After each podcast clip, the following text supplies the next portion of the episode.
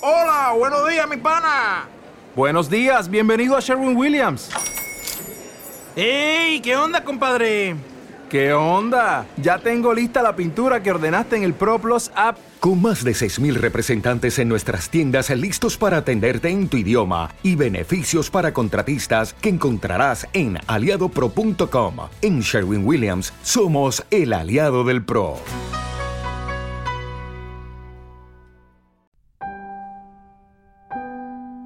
La Mirada Profunda es el podcast donde puedes escuchar las reflexiones del profesor Alfonso López Quintas. Puedes conocer más sobre su filosofía, publicaciones y cursos en fundacionlopezquintas.org.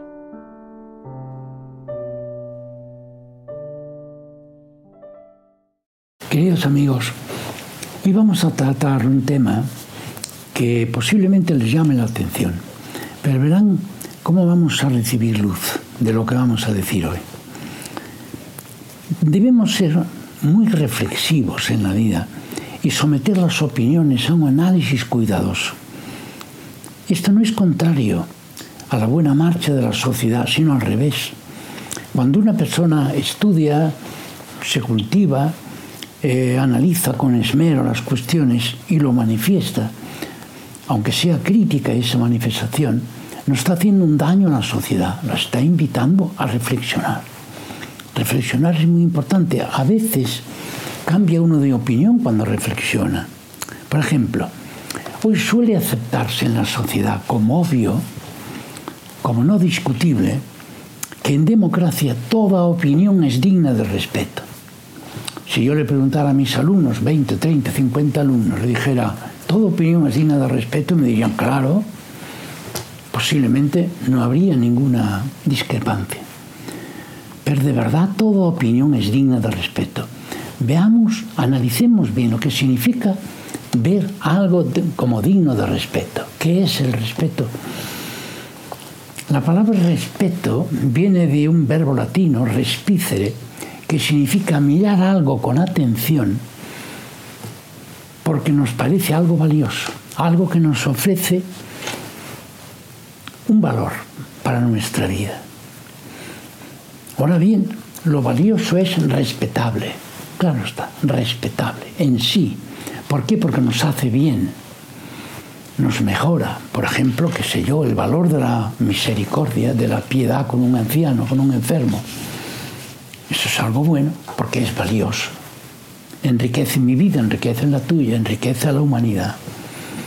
Lo valioso es respetable, grabémoslo bien, porque nos perfecciona, nos hace bien. Si un maestro, por ejemplo, de escuela primaria, educa a los niños, les da buen ejemplo, los, los hace, en fin, personas respetables. Entonces diríamos, hombre, merece respeto ese profesor. Bien, pero veamos algún ejemplo, algún ejemplo más. Y hagámoslo con mirada profunda. Mirada profunda quiere decir una mirada que penetra, pero al mismo tiempo ve alrededor los armónicos que tiene, es decir, las interrelaciones que tiene. Es flexible también es flexible para ver distintos conceptos, para ponerlos en juego. Veamos algunos ejemplos con mirada profunda. Miren, por ejemplo, un profesor. Un profesor tiene la debida titulación y da las clases puntualmente. Pero supongamos que no llega a ser suficientemente claro en sus explicaciones. ¿Qué podríamos decir? ¿Merece respeto ese profesor o no? Yo diría, hombre, obviamente sí. No es perfecto en el sentido de que no se expresa con suficiente claridad, pero él tiene su titulación, él prepara las clases y si toma empeño es posible que también ese defecto lo vaya mejorando, lo vaya aminorando. Por tanto, merece todo respeto, sí señor. ¿Por qué? Porque es respetable lo que está haciendo. Él pone empeño, acude puntualmente, luego no consigue la perfección, bueno, pero está cumpliendo merece un respeto. Pero figurémonos que este profesor un día aparece en clase y dedica la hora de clase o las dos horas de clase a contar chistes a los alumnos. Todos se divierten mucho, pero no explica el tema correspondiente a ese día de la clase, un tema del programa. ¿Merecería respeto esa actuación? Vaya, si por respeto se entiende que los alumnos no protesten con ira incluso con golpes o con insultos, entonces merece respeto en ese sentido. Ahora bien, merece respeto en el sentido de que sea respetable su actitud ese día. Eso es algo distinto.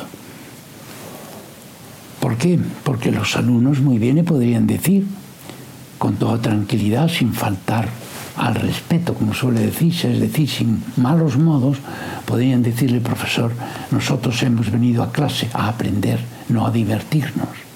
Con lo cual ya le estarían diciendo, por favor, cambie, esa actitud no nos parece adecuada, por tanto, no nos parece respetable, no nos parece aceptable.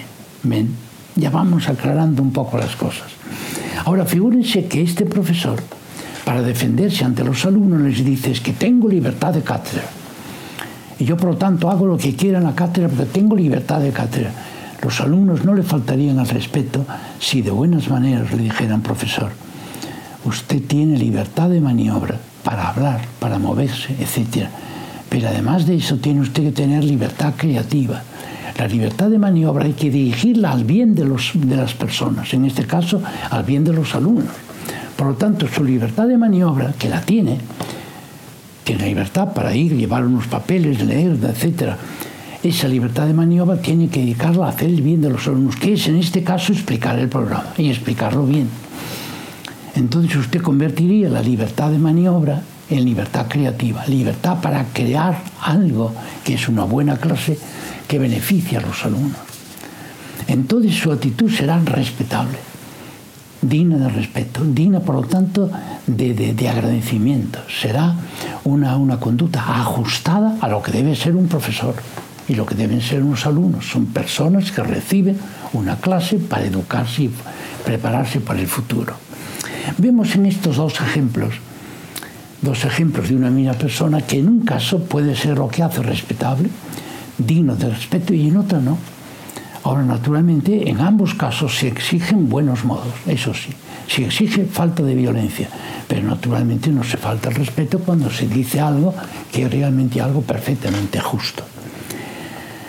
Pero pensemos también otro ejemplo de un nivel distinto, de una cuestión distinta. Pensemos, por ejemplo, una persona que desconoce los fundamentos de la dietética, del arte de cuidar la salud y recomiendo, por ejemplo, en una parafarmacia ciertos productos a los clientes que pueden ser dañinos para su salud. Y él no está al tanto de todo eso. Se puede decir que esa actitud de, ese, de esa persona es digna de respeto. No, es digna de reprobación, porque va contra el bien, en este caso la salud biológica de las personas. Por tanto, no es respetable, es una persona, es censurable. A esa persona había que decirle, usted no tiene derecho a expender estos productos porque no sabe, no conoce. No conoce la ciencia biológica, no conoce la ciencia dietética, por lo tanto no puede hacer. Se podría decir, pero ¿por qué le va a quitar a usted esa libertad de maniobra para vender productos? Mire usted, una vez más lo digo, la libertad de maniobra no es la única libertad, es la capacidad que tenemos de hacer una cosa u otra pero esa capacidad luego en la vida humana tenemos que dirigirla bien de las personas a las, a que nos debemos. Entonces, si yo no estoy preparado en medicina, yo no puedo montar una clínica. Mire usted, es que yo tengo libertad. No, no lo tiene. Es que usted entonces restringe la libertad de las personas. En este caso, restringo la libertad de maniobra para que esta persona tenga libertad creativa, que tiene más entidad, tiene más valor la libertad creativa que la libertad de maniobra. Pero las dos tienen que coordinarse. Las dos tienen que coordinarse. Entonces, si alguien me dice, es que hay que conceder a todo el mundo libertad para hacer lo que quiere, yo le diría, no, dentro de la sociedad no. Si una persona va a un, bosque, ¿verdad?, y quiere correr por el bosque o dejar de correr, bueno, es libre de hacerlo, siempre que no haga daño a las plantas. Pero cuando una persona está dentro del contexto de una sociedad, y toma una, iniciativa, esa iniciativa tiene que estar dirigida al bien de las personas. Entonces mi libertad para actuar es libertad creativa.